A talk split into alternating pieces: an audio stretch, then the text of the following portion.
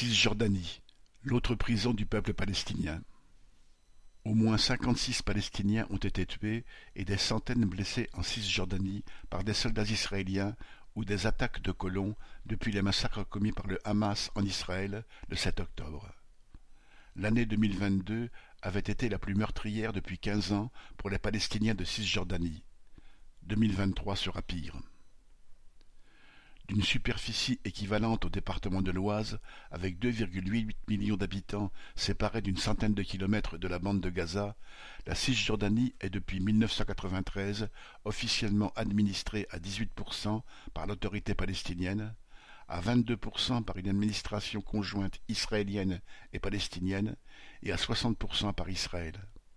Elle reste un territoire occupé où les opérations militaires israéliennes n'ont jamais cessé, même dans la zone censée être administrée par l'autorité palestinienne.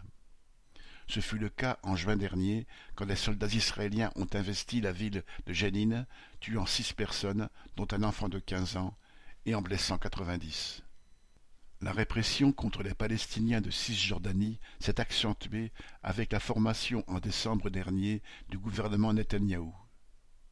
Le ministre des Finances, Bezalel Smotrich, figure du parti sioniste religieux, est lui-même habitant d'une colonie en Cisjordanie, comme l'est Itamar Ben-Gvir, ministre de la Sécurité nationale et dirigeant du parti d'extrême droite Pouvoir juif. La violence de l'armée israélienne est inséparable de l'accélération de la colonisation de la Cisjordanie par des juifs israéliens. En une dizaine d'années, le nombre de colons installés en Cisjordanie a augmenté de 40%, pour s'élever à un peu plus de quatre cent quarante mille désormais. Il faut ajouter les plus de deux cent trente mille habitants des colonies créées à Jérusalem-Est.